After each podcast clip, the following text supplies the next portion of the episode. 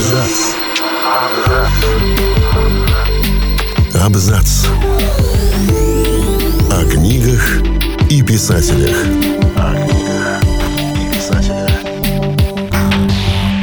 У величайших литературных умов в разное время истории хватало различных неприятностей с законом, как и у простых смертных.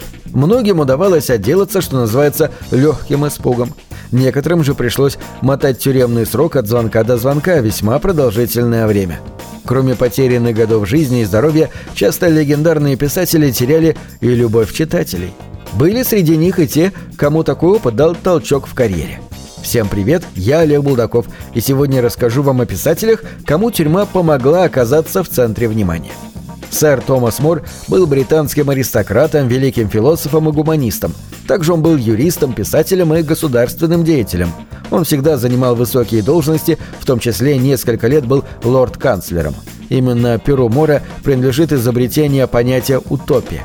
Это слово он придумал, характеризуя воображаемое островное государство, чей выдуманный политический строй он описал в своем труде, изданном в 1516 году. 13 октября 1535 года Мора попросили предстать перед комиссией и поклясться верности парламентскому акту о престолонаследии. Лорд-канцлер не признавал короля Генриха главой новоизобретенной им церкви. Он учредил ону, чтобы иметь право развестись со своей законной женой Екатериной Арагонской и жениться на Анне Болейн. Уважаемый государственный муж отказался признать Анну законной королевой и тем же вечером был заключен в лондонский Тауэр. Там он написал свой знаменитый религиозный «Диалог утешения против несгод». 1 июля того же года Мор предстал перед судейной коллегией. Опального лорда-канцлера обвинили в государственной измене и приговорили к повешению, потрошению и четвертованию – обычное наказание для предателей. Король милостиво изменил эту позорную казнь на обезглавливание. Через несколько дней Томаса Мора казнили. Спустя четыре века указом папы Пипи XI он был канонизирован в римско-католической церкви. Святого считают покровителем политиков и государственных деятелей. Кен Кейзи, знаменитый писатель родом из Америки, наиболее известен своим дебютным произведением «Пролетая над гнездом кукушки». Также он стал центральной фигурой контркультуры, связующим звеном между поколением битников 50-х и хиппи 1960-х. Писатель был арестован в 1965 году за хранение запрещенной травы. Кейзи сбежал, обманув полисменов. Он подговорил приятелей бросить его грузовичок на дороге возле обрыва, а в нем оставил записку недвусмысленного содержания «Океан, океан, я смогу победить тебя». Литератор сбежал в Мексику на заднем сиденье машины друга. Менее чем через год он решил вернуться в Штаты. Практически сразу он был арестован и отправлен в тюрьму, где и отсидел положенный срок полностью. После того, как Кизи освободился, он вернулся на родину в штат Орегон, где у его семьи была ферма. Там, в сельской глуши, он и провел остаток своих дней, написав множество статей и рассказов. Еще один американский писатель Уильям Бэрроуз – Большинство произведений этого автора являются полуавтобиографическими, в которых он излагал свой опыт, полученный во времена зависимости от запрещенных веществ. Этот опыт был у него длиною в полстолетия. Писатель был ярким представителем поколения бедников, авангардистом. Его влияние на литературу и популярную культуру в целом трудно переоценить. В 1951 году случилось несчастье. Во время пьяной вечеринки, на которой гости играли в опасную игру, Бэрроуз случайно застрелил свою жену. Это случилось в одном мексиканском баре. Писателя посадили в местную каталажку. Брат выкупил его оттуда, раздав массу взяток чиновникам. Уильям долгое время приезжал каждый понедельник в Мексику, где его судили за убийство. Когда адвокат писателя сбежал из страны из-за собственных проблем с законом, Бэрроуз решил забить на очередное заседание, и ему вынесли приговор заочно. Писатель был признан виновным в убийстве и получил два года условно.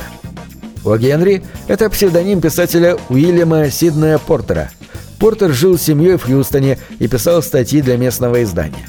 Вдохновение он черпал, болтаясь в вестибюлях отелей, разговаривая с разными людьми и внимательно наблюдая за ними.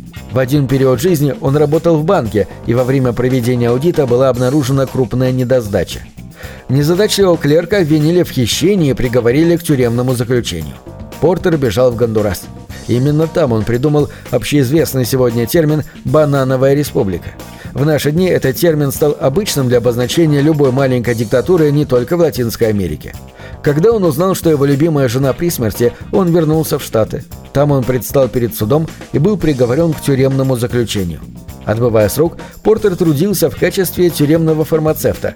Именно там, под псевдонимом О. Генри, он и написал львиную долю своих потрясающих, безумно талантливых, смешных до слез, пронизанных острым, как бритва юмором, с легкой горчинкой произведений. Невероятное остроумие сделало Оскара Уальда одним из самых успешных авторов позднего викторианского Лондона.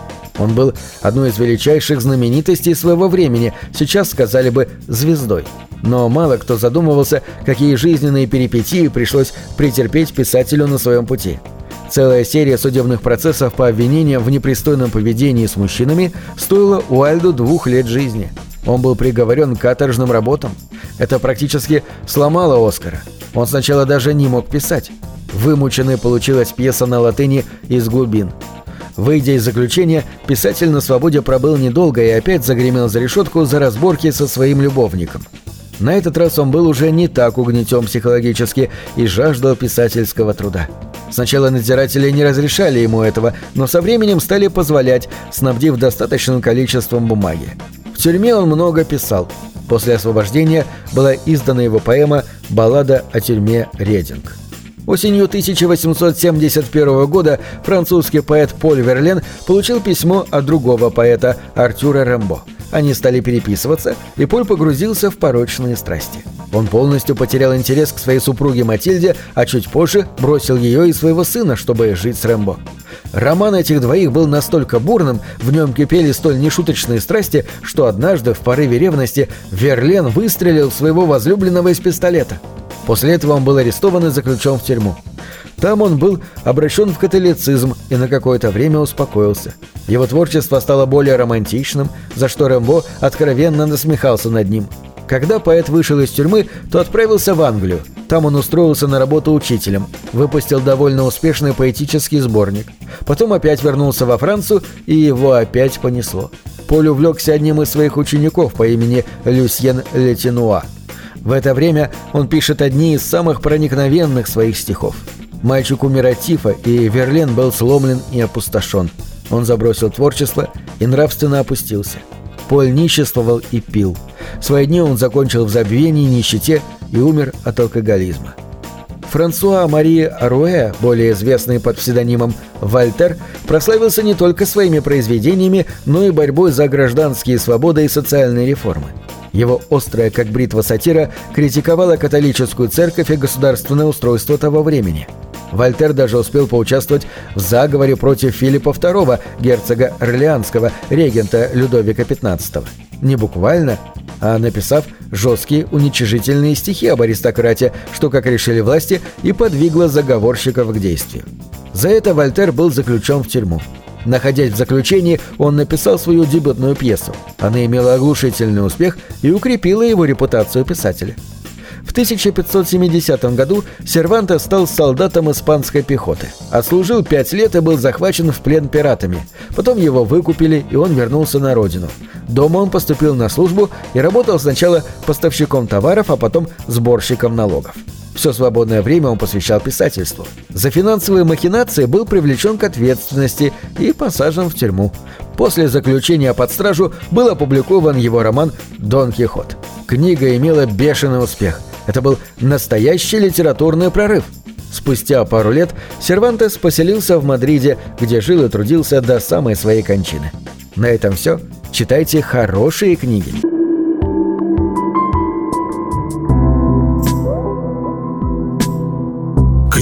Это двери, что выводят тебя из четырех стен. С ними ты проживаешь другие жизни, а свою умножаешь в тысячу раз. Тысячу раз.